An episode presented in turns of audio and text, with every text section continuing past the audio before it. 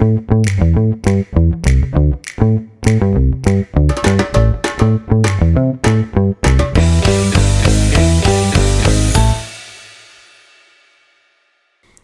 willkommen zu unserem Podcast. Ich bin die Libby und wir haben hier heute noch einen Gast. Aber neben mir sitzt ähm, ja die Laura, die interviewt auch mit. Und wen haben wir denn hier? Ja, ich bin die Bettina und ich bin die Schwester von der Libby, ihrem Opa.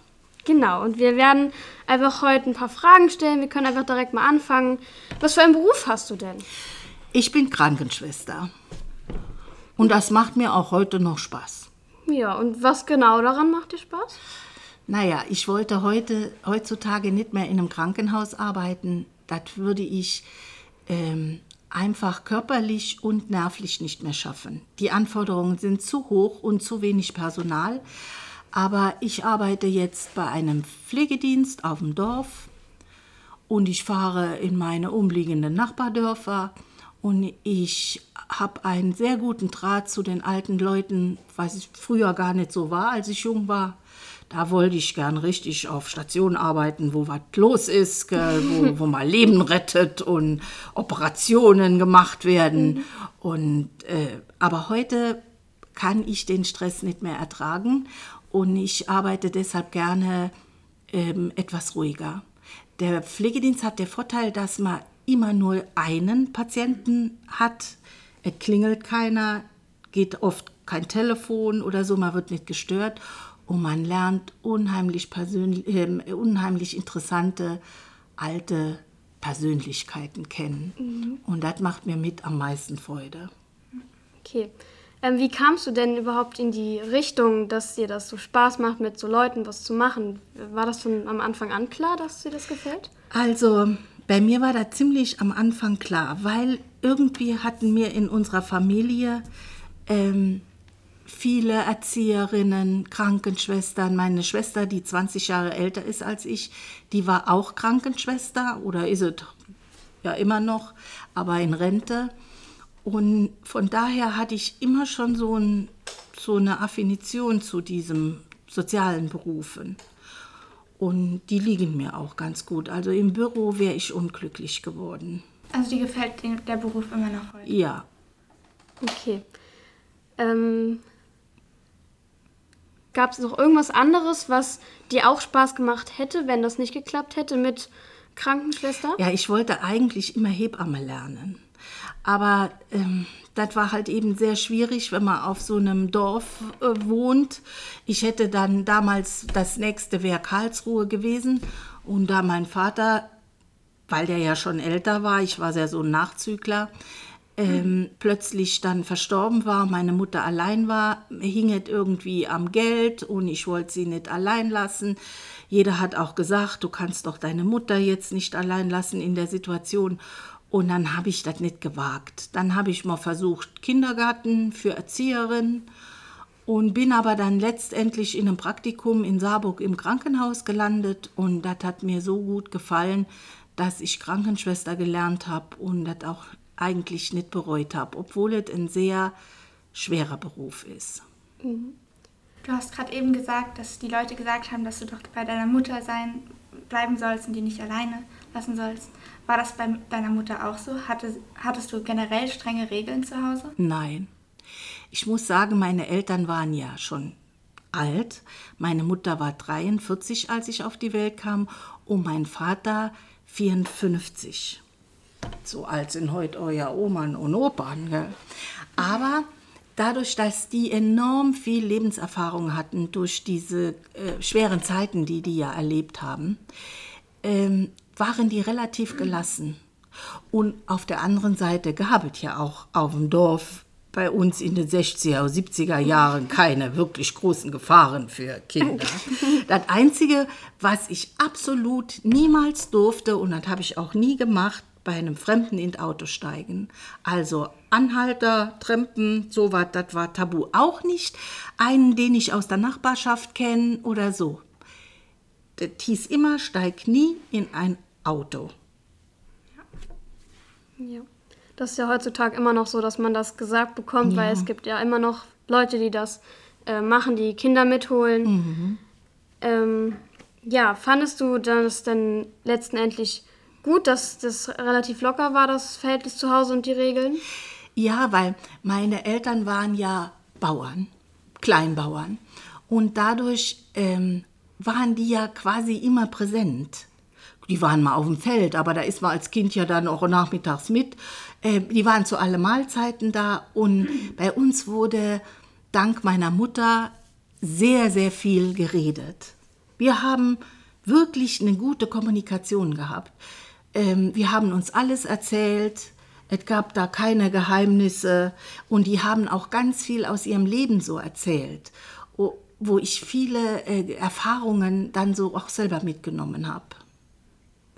Also das, äh, von daher braucht man keine so strengen Regeln. Ich habe auch nie äh, Schläge bekommen oder drakonische Strafen oder so. Dann wurde meine Mutter mal für, für fünf Minuten ein bisschen hysterisch und hat mal ein bisschen geschimpft und hat dann aber im ruhigen Ton gesagt, Kind, aus dem und dem Grund und dem und dem ist das doch mal passiert und wir wollen das ja nicht.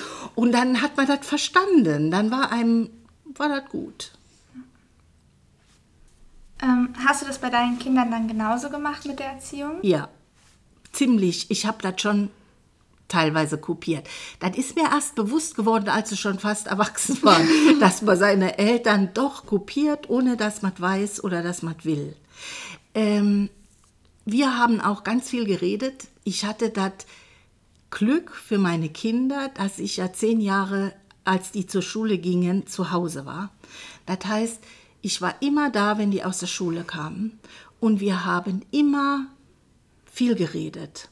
Und da ich auch so eine kommunikative Tochter habe, die alles erzählt hat, ist das dann irgendwann meinem Sohn auch leichter gefallen, mal was zu erzählen. Und, und dadurch wusste ich immer, was meine Kinder so denken. Und, und das ist so, so gut, wenn man so guten Austausch mit seinen Kindern hat, wenn man Zeit mit ihnen verbringen kann, dann merkt man nämlich schon so Neigungen und Richtungen, wo es könnte hingehen.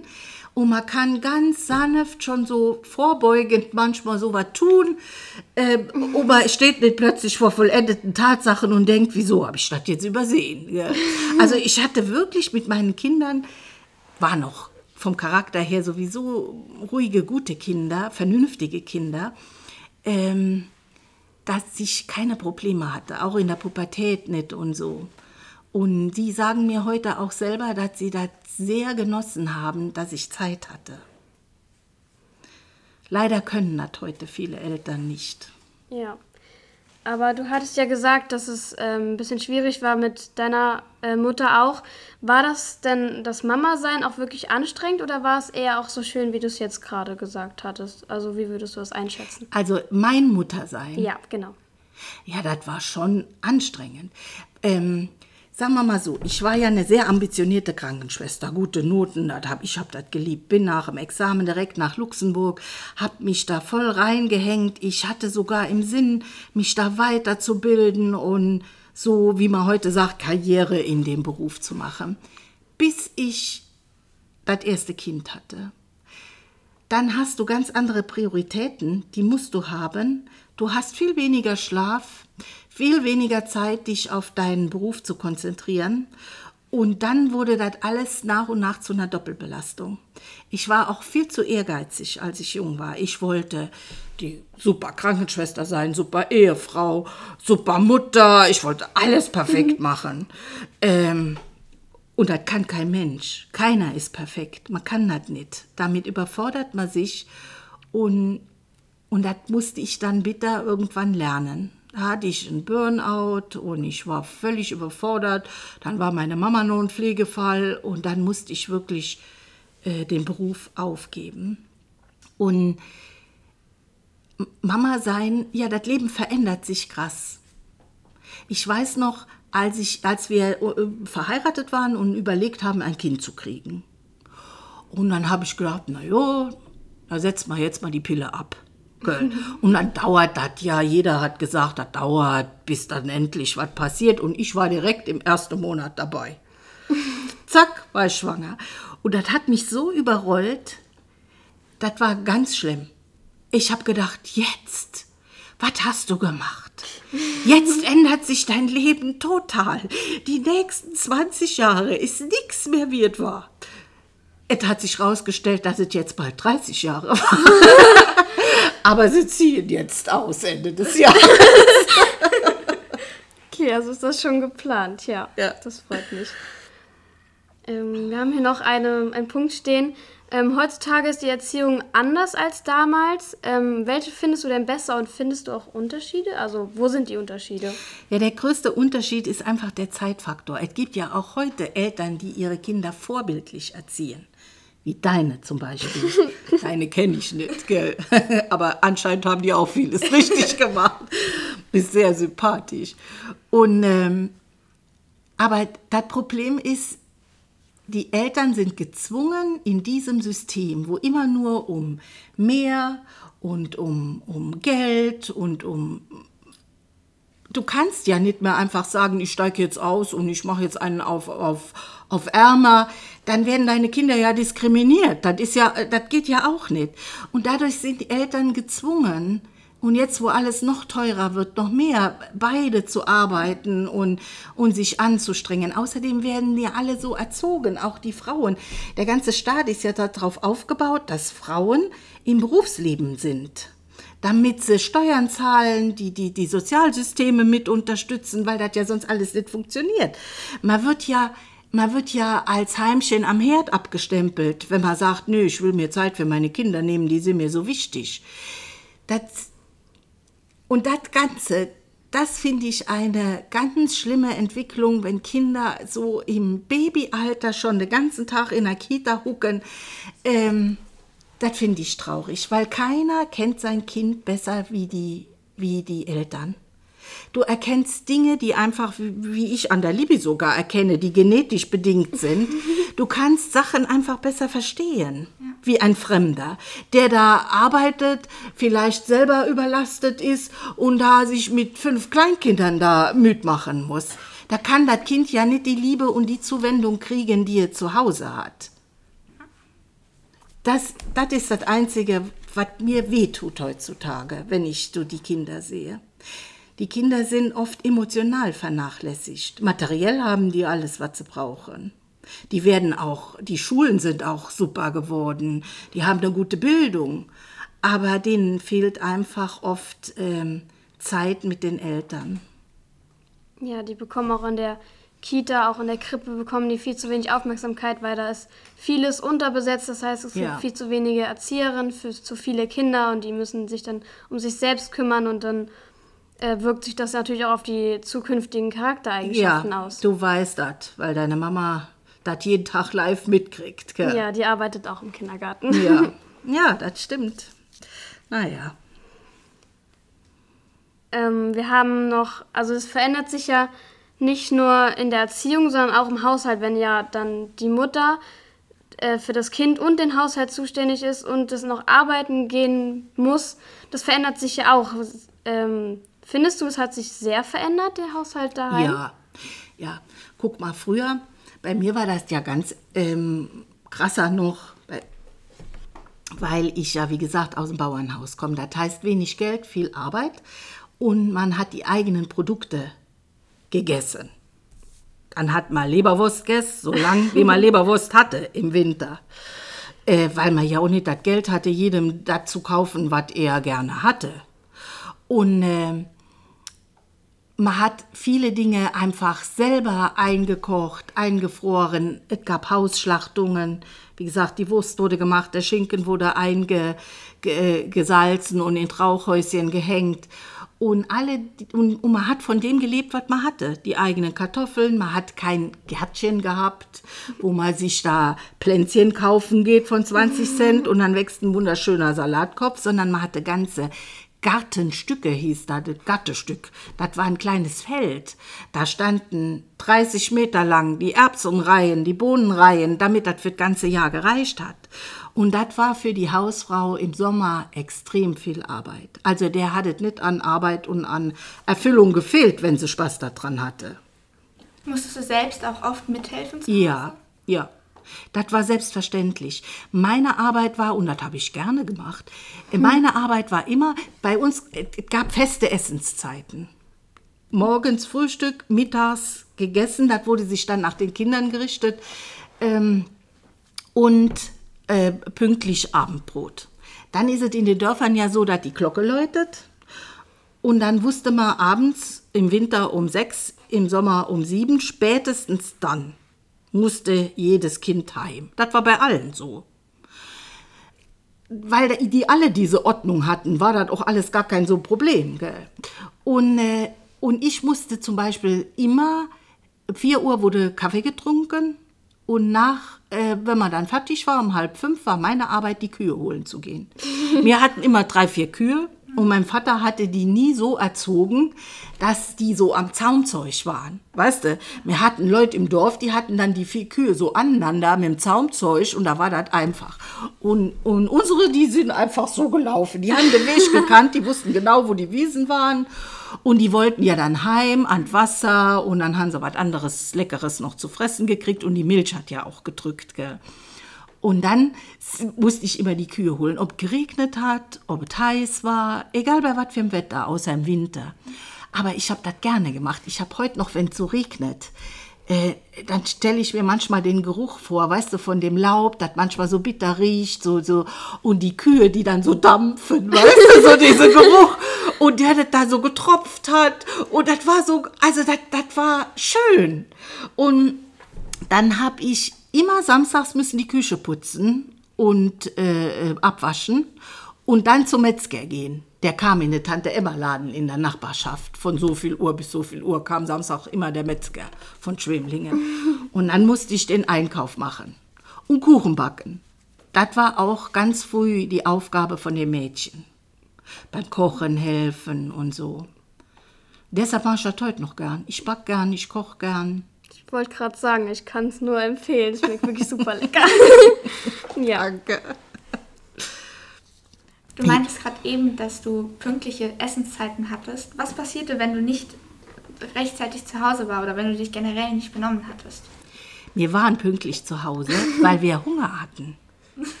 Wir waren froh, wenn es Essen gab, weil wir sind ja draußen gerannt, Fahrrad gefahren, Häuser gebaut in den Hecken, verstehst du, Fangen gespielt, Verstecken gespielt auf der Straße, Völkerball gespielt. Das war ganz anders. Wir sind ja nicht zum Klavierunterricht gefahren worden oder, oder äh, zu irgend, irgend so was anderem. Wir kamen aus der Schule, wir haben unsere Hausaufgaben gemacht und dann hat man entweder gespielt mit den Kindern auf der Straße, deshalb hat man auch keine Freundschaften von groß außerhalb gehabt. Wie, wie hätten wir die sollen pflegen? Hat ja keiner, wer auf die Idee gekommen, die Kinder von Ort nach Hart zu fahren, weißt du? Man hat mit denen gespielt, die da waren im Dorf. Groß und klein und alle durcheinander haben sich irgendwo getroffen und dann äh, wurde gespielt. Und, äh, und man hat seine Verpflichtungen gehabt. Wenn man zum Beispiel im Heu war, musste man halt helfen. Das Wenden, wurde ja vieles von Hand gemacht. Oder aufladen, die Ballen zusammenziehen, wenn die nachher waren. Oder wenn wir in den Rüben waren. Das war eine harte Arbeit. Da hatten der Papa und die Mama wochenlang äh, im Feld gestanden, diese langen Reihen, jede Rübe rausgezogen, abgedreht und die nächste. Und dann wurden die aufgeladen auf den Wagen und dann ist man heimgefahren. Dann wurde das Vieh versorgt und die Kinder haben in der Zeit, da gab es so eine Rutsche vom Wagen, die wurde an Kellerloch gemacht und die Arbeit der Kinder war, diese Rüben dann in den Keller zu schaffen. Das haben wir gern gemacht.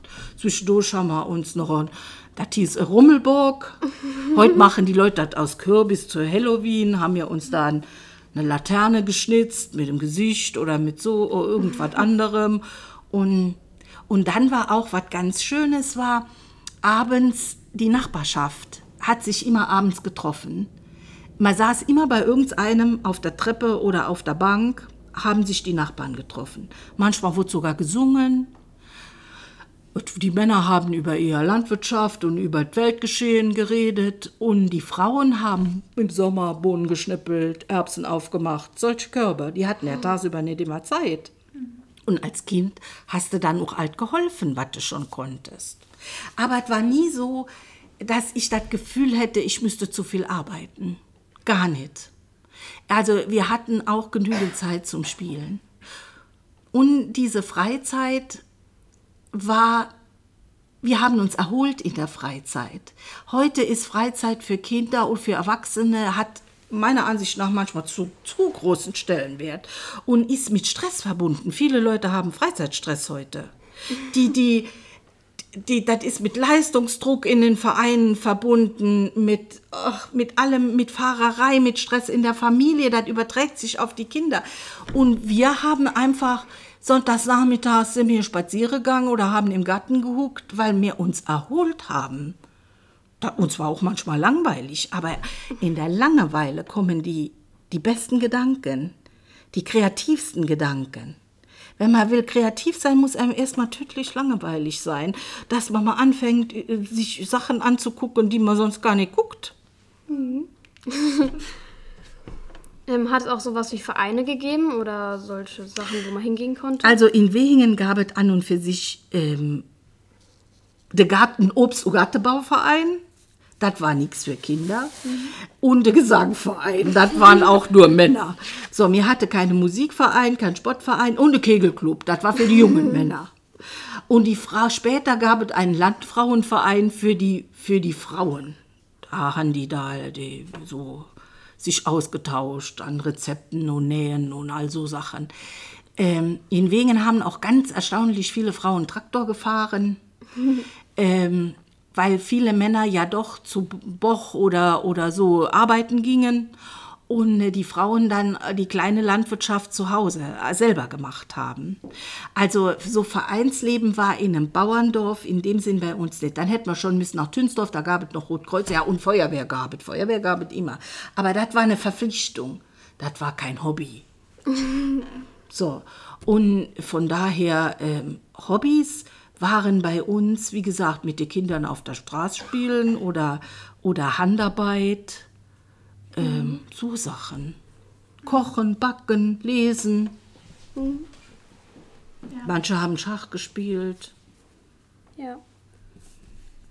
Ähm, hattest du dort auch beste Freundinnen? Ja. Und haben die weiter weg gewohnt? Nein, meine beste Freundin, die war vom Kindergarten an meine beste Freundin.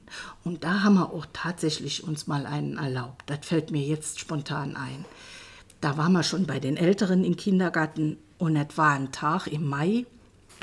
Die Blumen standen alle so hoch in den Wiesen, die Bäume haben geblüht, aber es hat abends so ein bisschen geregnet.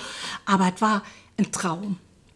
Und mir haben, damals haben die Kinder, die, gerade die Mädchen, äh, man ist einfach durch die Wiesen geschlendert und hat Sträuße gepflückt, Blumen gepflückt. Man geht Blumen pflücken.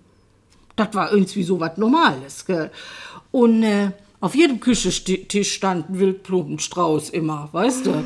Und, äh, und wir hatten keine Lust auf Kindergarten, wir wollten Blumen pflücken gehen. Und da sind wir bis an die Treppe vom Kindergarten und als uns keiner gesehen hat, sind wir ausgebüxt. Und da hat es schon Schelte gekriegt. Aber meine, meine Freundin hatte einen strengen Papa und für die war das schlimmer wie für mich.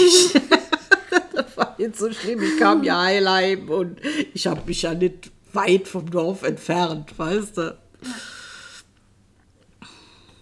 Ja, und mit der Freundin war ich wirklich zusammen ähm, bis nachher die Ausbildung. Ähm, und sie hatte dann einen festen Freund schon relativ früh. Was heißt relativ früh? Heute ist das ja manchmal mit 13 schon, gell? aber damals war das meistens nicht so früh. Gell? Da war mal 17, 18 oder so. Und ja, das hat sich dann irgendwann, äh, hat die geheiratet, woanders hingezogen und so. Da, wir haben jetzt nur noch ein paar Jahre mal Kontakt. ja, seid ihr denn auch in dieselbe Schule gegangen dann? Ähm, sie war in Oscholz in der Realschule und ich in der, in der Hauptschule. Und das war, die war ein Jahr älter als ich. Und das war aber am gleichen Flur. auf der einen Seite waren die Hauptschüler und auf der anderen Seite die Realschüler. Also das war alles gar kein Problem. Und die Grundschule, seid ihr da auch zusammen gewesen? Sie war ja ein Jahr älter. Stimmt. Da war die eine Klasse weiter. Und die Grundschulzeit, das war wirklich schwierig. das war mal wieder Schulreform. Da waren, das war so der Übergang äh, Anfang der 70er, äh, wo diese Dorfschulen zugemacht wurden und man nicht richtig wusste, wo man die Kinder jetzt all hinstecken sollte. Und dann war bei uns noch die Gemeindereformen, dass man von Hilbringen zu Mettlach dann gehört hat.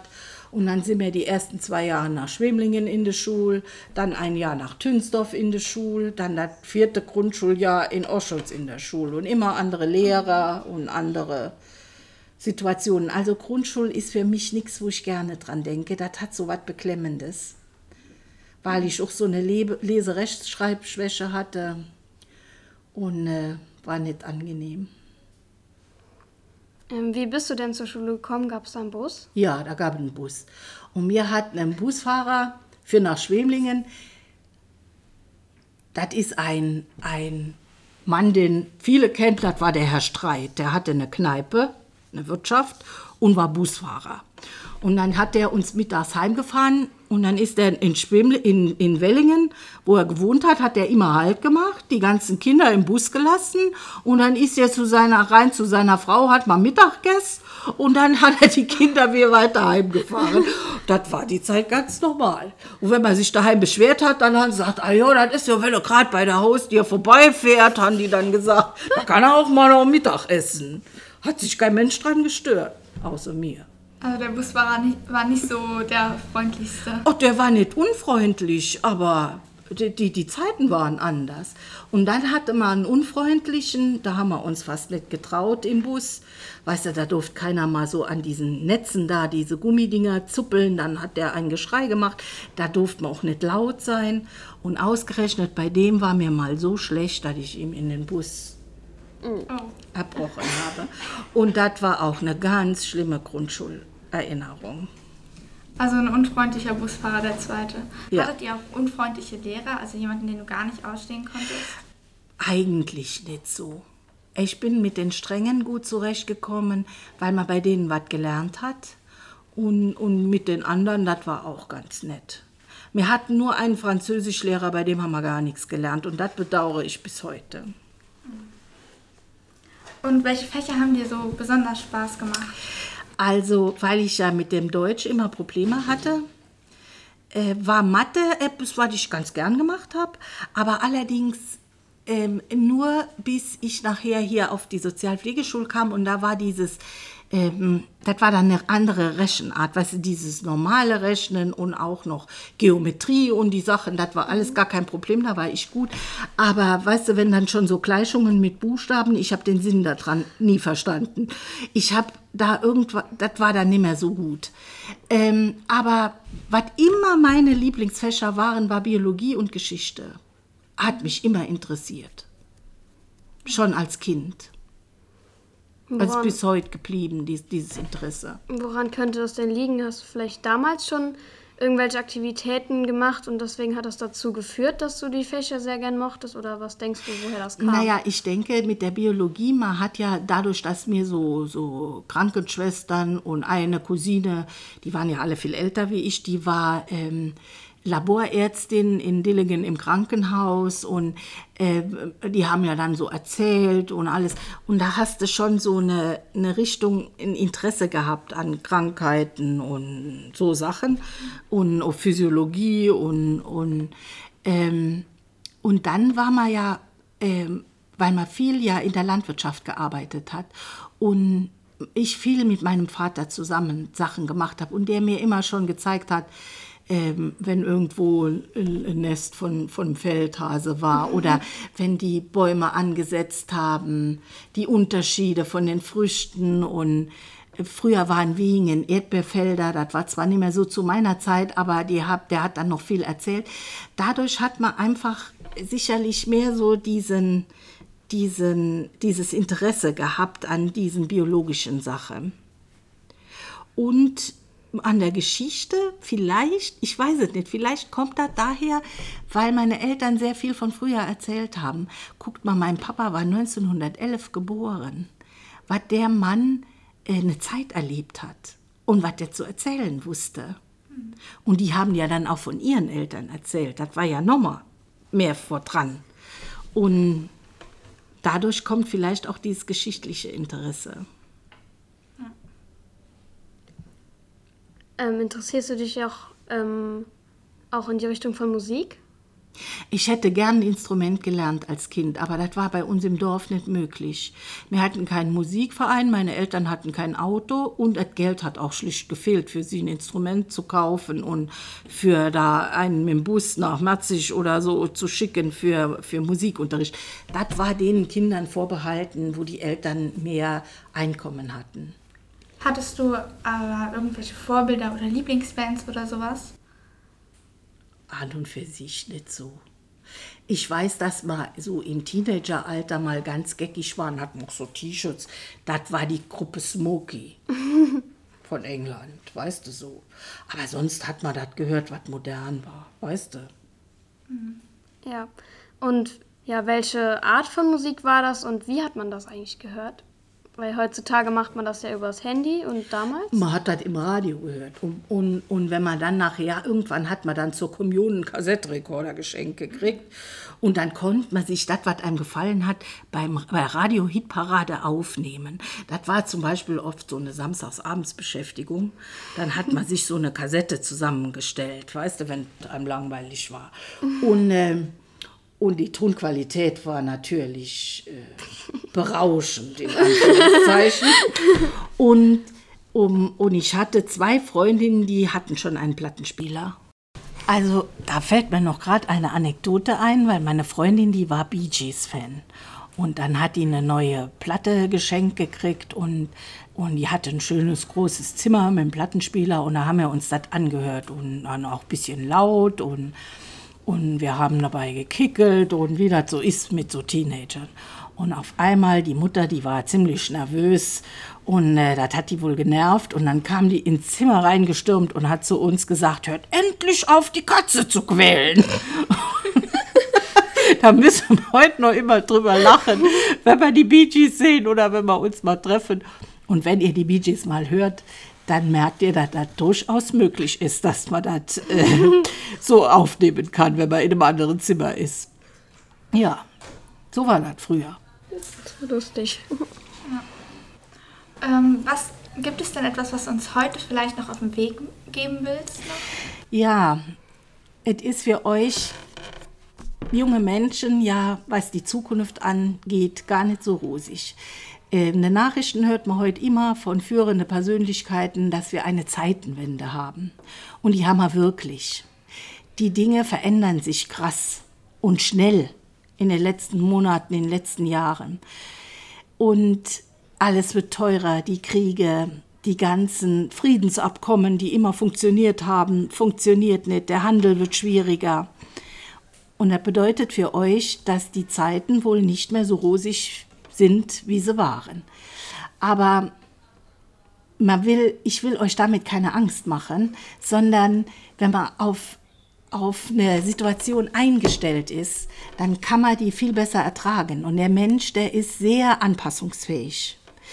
Und das ist zum Beispiel so, wenn ich ein Beispiel nennen darf, wenn du Hunger hast und du freust dich jetzt auf ein oh, französisches Sieben-Gänge-Menü mit allen Schikanen und du kriegst nur ein Leberwurstbrot dann bist du enttäuscht.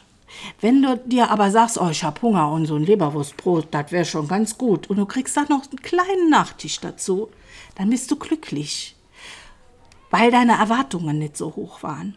Und deshalb würde ich jedem jungen Menschen heute raten, ähm, genau zu lernen, zu differenzieren. Was sind wirkliche Bedürfnisse, Dinge, die man wirklich braucht, und was sind Wünsche?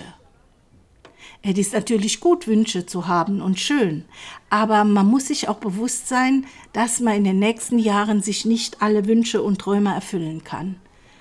Dass man das vielleicht verschieben muss und einfach darauf warten muss. Ich habe mal einen interessanten Spruch gelesen, der steht in der Bibel. Und den wollte ich euch noch vorlesen zum Schluss. Das steht in den Sprüchen und das sagt, hat ein weiser Mann geschrieben, der schreibt, noch etwas habe ich unter der Sonne gesehen dass nicht immer die Schnellen das Rennen gewinnen, noch die Starken die Schlacht, noch dass die Weisen immer zu essen haben, noch die Klugen immer Reichtum, noch die mit viel Wissen immer Erfolg, denn Zeit und unerwartete Ereignisse treffen sie alle. Und das war schon immer so in der Menschheitsgeschichte. Und ihr lebt jetzt in einer Zeit des Umbruchs. Und das ist immer schwierig. Wir hatten jetzt 70 gute Jahre und jetzt wird es wieder ein bisschen anders. Aber die Leute haben immer gelebt und die waren immer zufrieden. Es gab immer zufriedene Menschen und unzufriedene. Und das habe ich von meinen Eltern gelernt. Mein Vater ist 1911 geboren. Der hatte den Ersten Weltkrieg als Kind erlebt. Der hatte, der Vater war wohlhabend, nicht reich, aber wohlhabend. Die hatten der erste Telefonanschluss im Dorf, der erste Wasserspülklosett. Der war Viehhändler. Das war damals was. Der ist bankrott gegangen in der Weltwirtschaftskrise. Und mein Vater hatte immer nur viel Arbeit, wenig Geld. Und dann hat er den kompletten Krieg mitgemacht. Russlandfeldzug vom Anfang bis zum Ende. Er hat nicht viel darüber geredet. Aber der war sowas von zufrieden nachher. Der hat ein ganz bescheidenes Leben gelebt, hat sich nicht überschuldet und hat immer gesagt, Kinder, wenn man zu essen hat und eine warme Stube und eine Arbeit, die, die einen zufrieden macht, und Frieden, das ist wichtiger. Und da steht auch ein, ein netter Spruch in der Bibel, der heißt, der heißt, besser ein Gericht Gemüse und Frieden dabei als ein gemästeter Stier und Zank und Gezänk. Und das ist das, was ihr euch merken müsst. Dann kommt ihr auch in schlechten Zeiten gut durchs Leben. War schön mit euch. Ja, Danke gut. Schöne Worte. Tschüss. Tschüss. Das war's auch schon mit der Folge. Falls ihr weiterhören möchtet, einfach die darauf folgende anklicken. Bis zum nächsten Mal.